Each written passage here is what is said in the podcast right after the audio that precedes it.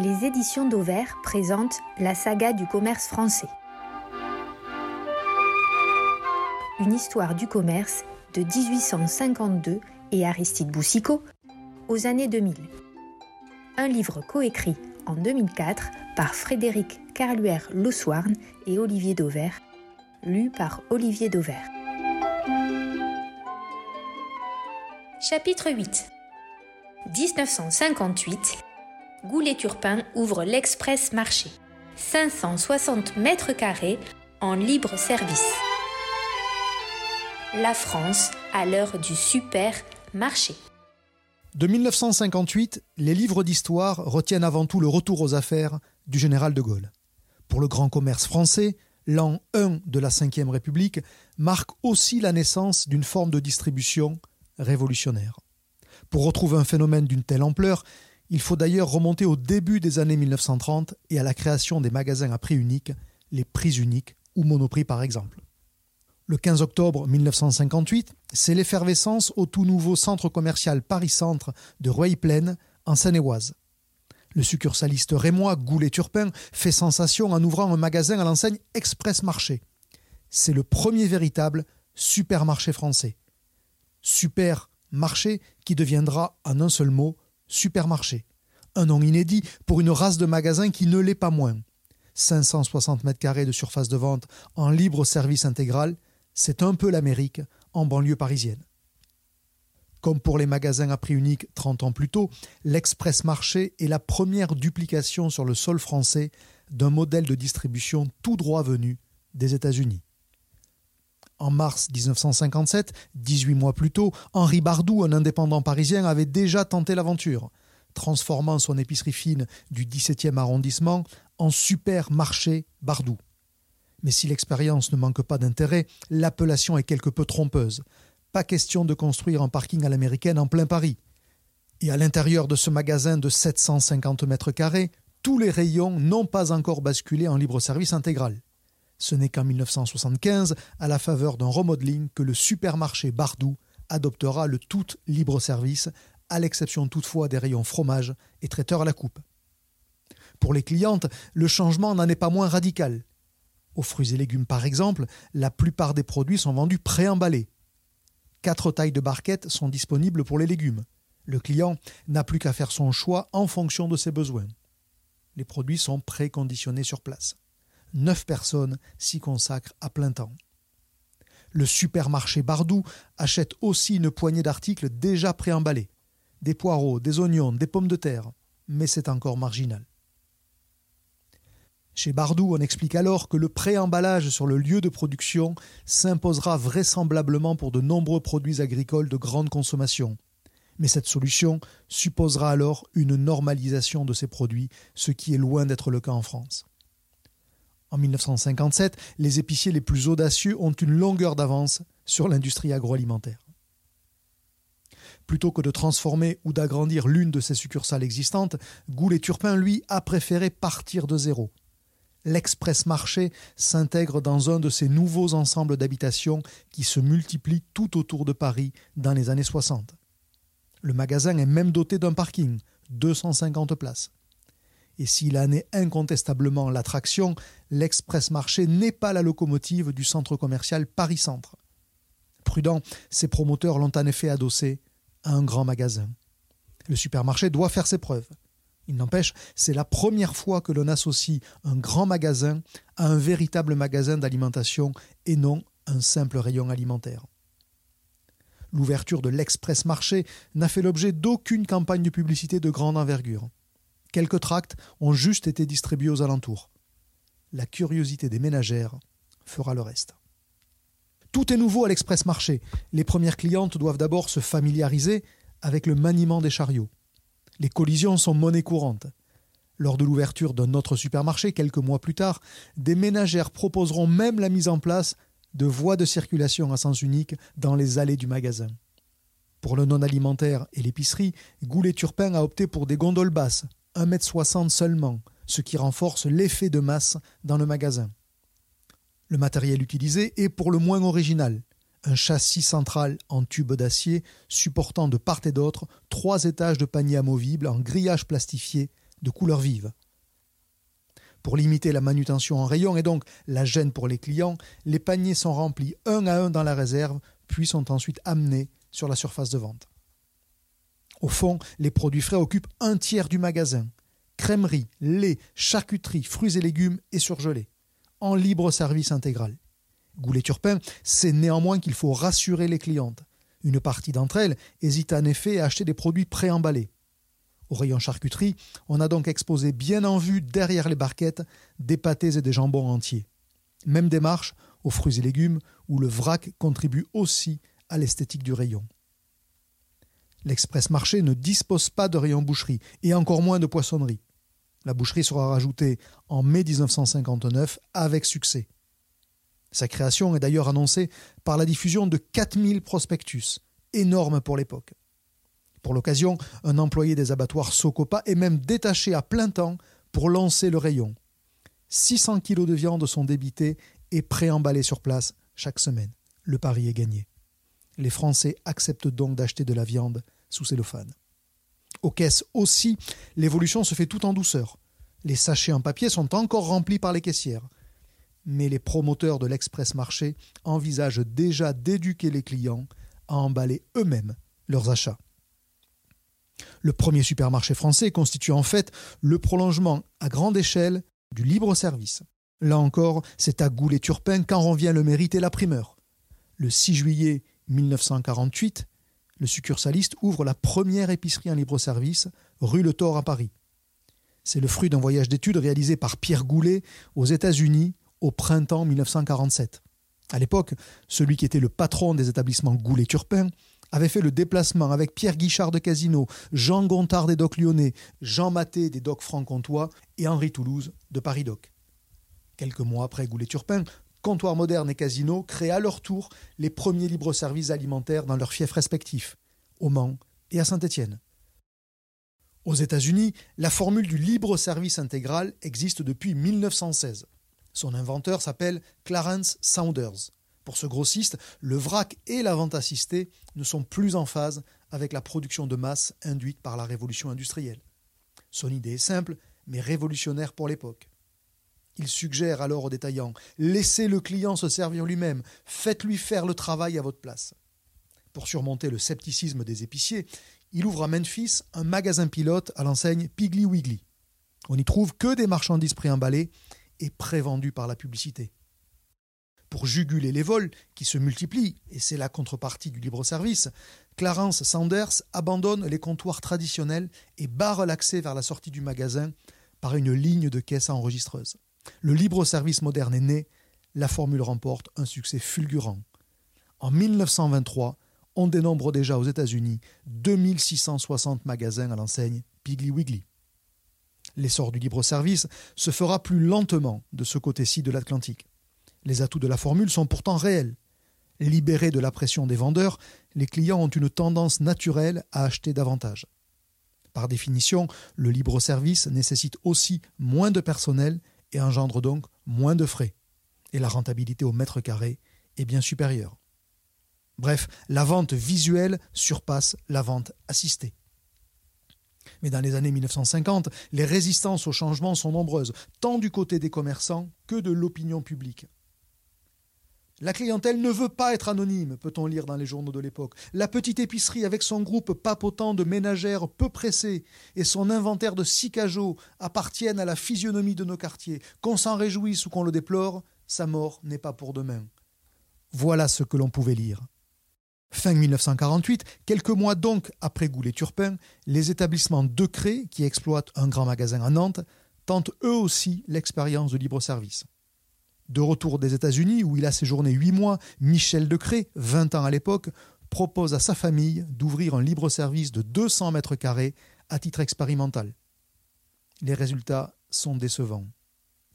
Les clientes étaient gênées, se souvient Michel Decré. Elles n'osaient pas toucher les produits. Quant aux bonnes bourgeoises de la ville, elles ne voulaient pas renoncer à se faire servir. Nous avons dû fermer le magasin au bout de quelques mois.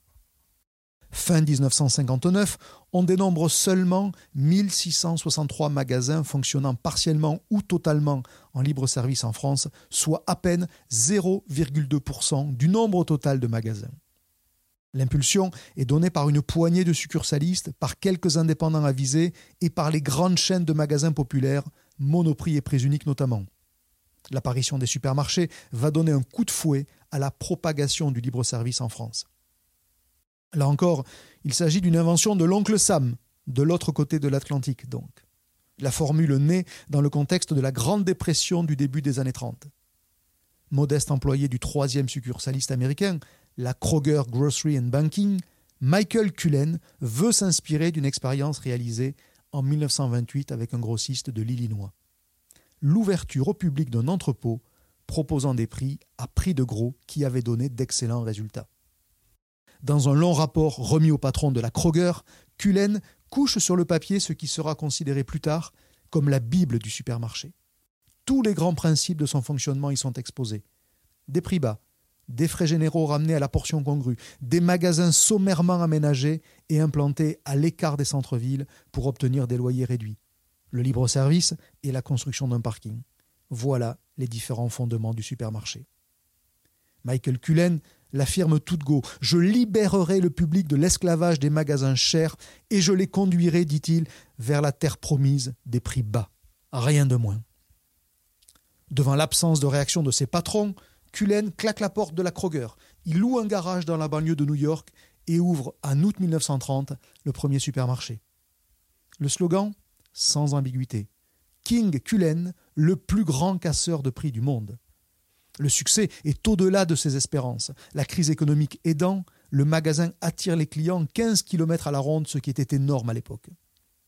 Comble de l'ironie, le président de la Kroger, celui-là même qui avait refusé de recevoir Cullen, finira par démissionner pour créer sa propre chaîne de supermarchés. D'abord entraînée par des indépendants comme Cullen, la formule du supermarché sera vite reprise par les grands noms du succursalisme américain de l'époque. Great Atlantic and Pacific, Kroger, Safeway ou American Stores par exemple. L'essor est fulgurant. De 300 en 1932, le nombre de supermarchés passe en 1600 quatre ans plus tard, puis à 10 000 magasins au sortir de la guerre en 1946. En 1957, l'année de la création du supermarché Bardou en France, l'Amérique affiche déjà plus de 18 000 magasins. La lame de fond finit par déferler sur le vieux continent. En avril 1952, le Suisse Gottlieb Duttweiler, cofondateur de Migros, inaugure à Bâle son premier marché Migros, un magasin de 450 mètres carrés en libre service. Trois ans plus tard, sur les quelques 300 succursales Migros, on ne relève déjà plus que 78 magasins traditionnels. Le libre-service, dont 9 supermarchés, représente déjà à lui seul 83% du chiffre d'affaires du groupe suisse. Un autre épisode fameux va marquer les esprits des distributeurs français. En 1956, pour le troisième congrès de l'AIDA, l'Association internationale des distributeurs alimentaires qui se tient à Rome, un supermarché expérimental est dévoilé par les Américains matériel et marchandises, tout a été transporté directement des États-Unis par avion pour impressionner les Européens. Et ça marche. En 1957, Deleuze-le-Lyon crée le premier supermarché belge à Bruxelles. En Espagne, les premiers supermarchés sont ouverts à l'instigation du gouvernement franquiste qui trouve là un moyen efficace de faire baisser les prix. L'onde de choc du supermarché à l'américaine s'étend même au-delà du rideau de fer. En URSS, la Pravda, l'organe officiel, appelle de ses voeux l'essor du libre-service et des grandes surfaces, fustigeant au passage les responsables des magasins traditionnels qui n'hésitent pas à donner un coup de pouce sur le plateau de la balance, disent-ils. Un homme va jouer un rôle clé dans l'essor des supermarchés, Bernardo Trujillo. Travaillant pour le compte de la NCR, le premier fabricant mondial de caisses enregistreuses, cet Américain d'origine colombienne organise à Dayton, dans l'Ohio, des séminaires où sont décrites les méthodes de vente modernes. Venus des quatre coins du globe, les hommes d'affaires se pressent pour écouter celui que l'on appellera le pape de la distribution moderne ou encore l'oracle de la distribution. Pour un auditoire européen, ces idées sont nouvelles, originales. Original, le personnage l'est tout autant, avec un sens de la mise en scène digne d'un comédien. Il fait souvent rire, il aime aussi provoquer. Supprimez des vendeurs, spécialement ceux qui ne sont que des tueurs de vente. Remplacez-les par des pancartes, dit-il. La pancarte est le meilleur vendeur. Vous ne la payez qu'une fois et elle ne prend pas de vacances. L'homme ne dédaigne pas aussi titiller ses disciples. À nous les grossistes, se souviendra Guy Duval-Lemonnier de Promodes, il aimait faire passer un petit frisson dans le dos. Il demandait à l'assistance de se lever, avant de déclarer solennellement Messieurs, je réclame une minute de silence pour ceux qui vont mourir et qui ne le savent pas. Trujillo avait une conviction forte, la nécessité de développer une distribution de masse pour répondre à la production de masse. Ces formules choc ont traversé les décennies et elles restent encore d'actualité. Nos parkings, nos business, ou encore des îlots de pertes dans un océan de profit, ou une autre, Empiléo et Vendébat, pour illustrer la massification et le discount. Entre 1957 et 1965, pas moins de 2347 Français précisément feront le voyage de Dayton. Parmi eux, quelques grandes figures de la distribution moderne. Jean Plassard de Comptoir Moderne, Paul-Louis Allais de Promodes, Marcel Fournier, Denis Desforêts de Carrefour, Gérard Mullier d'Auchan, Bernard Darty de Darty, Pierre Aiguy Sordoyer de Conforama et tellement d'autres encore. À leur retour en France, tous s'empresseront d'appliquer plus ou moins fidèlement les préceptes du gourou de la NCR. Après l'express marché de Goulet-Turpin, fin 1958, Doc de France se jette à son tour dans la bataille. Un supermarché Doc est inauguré en mars 1959 à Bagneux, dans la banlieue sud de Paris. Le slogan qui barre la façade du magasin résume clairement le positionnement. Toute l'alimentation sous un même toit. Une ouverture méticuleusement préparée. Le groupe Tourangeau a pris soin d'organiser un référendum local avant l'ouverture et avec l'appui du maire communiste. Le pari semble alors loin d'être gagné. À la question de savoir s'ils accepteraient de pousser un chariot et d'acheter de la viande sous cellophane, 88% des personnes interrogées avaient répondu non. Doté d'un parking de 160 places, le magasin s'étend finalement sur 850 mètres carrés. L'assortiment est donc beaucoup plus complet qu'à l'express marché de Rueil. Un premier bilan permet aux dirigeants de Doc de France de souffler. Le succès est bien au rendez-vous. À certaines heures, les 250 chariots disponibles sont tous en circulation. Le premier jour, on estime à 2400 le nombre de clients. Le samedi suivant l'ouverture, les huit caisses enregistrent plus de 4000 débits. L'activité promotionnelle n'y est pas étrangère, évidemment. Une deux chevaux à gagner est même placée au centre du magasin. Lors de l'inauguration de son express marché, Goulet-Turpin avait lui offert le montant de ses courses à la première cliente qui se présenterait en caisse. Après le Famille Prix de Poissy en mai, puis le supermarché de l'Union commerciale de Meaux à Marly en août, en province, le premier supermarché ouvre à Strasbourg en octobre 1959. Implanté dans une ancienne brasserie à deux pas de la place Kléber, ce SUMA, qui correspondait en fait à l'abréviation de supermarché, est la création de Robert Young, le patron des grandes galeries et des grands magasins Young. Lui aussi a fait le déplacement aux États-Unis. Il fut l'initiateur du libre-service en Alsace, avec dès 1949 un rayon alimentaire au quatrième étage de ces grandes galeries de Strasbourg. Robert Young cédera l'enseigne Suma pour un franc symbolique à Paris-Doc, une centrale qui rejoindra en 1960. Plus au sud, le premier supermarché en région lyonnaise ouvre en décembre 1959, dans le quartier des États-Unis. Ce SUPECO de 431 mètres carrés est à mettre au crédit de la Société économique d'alimentation.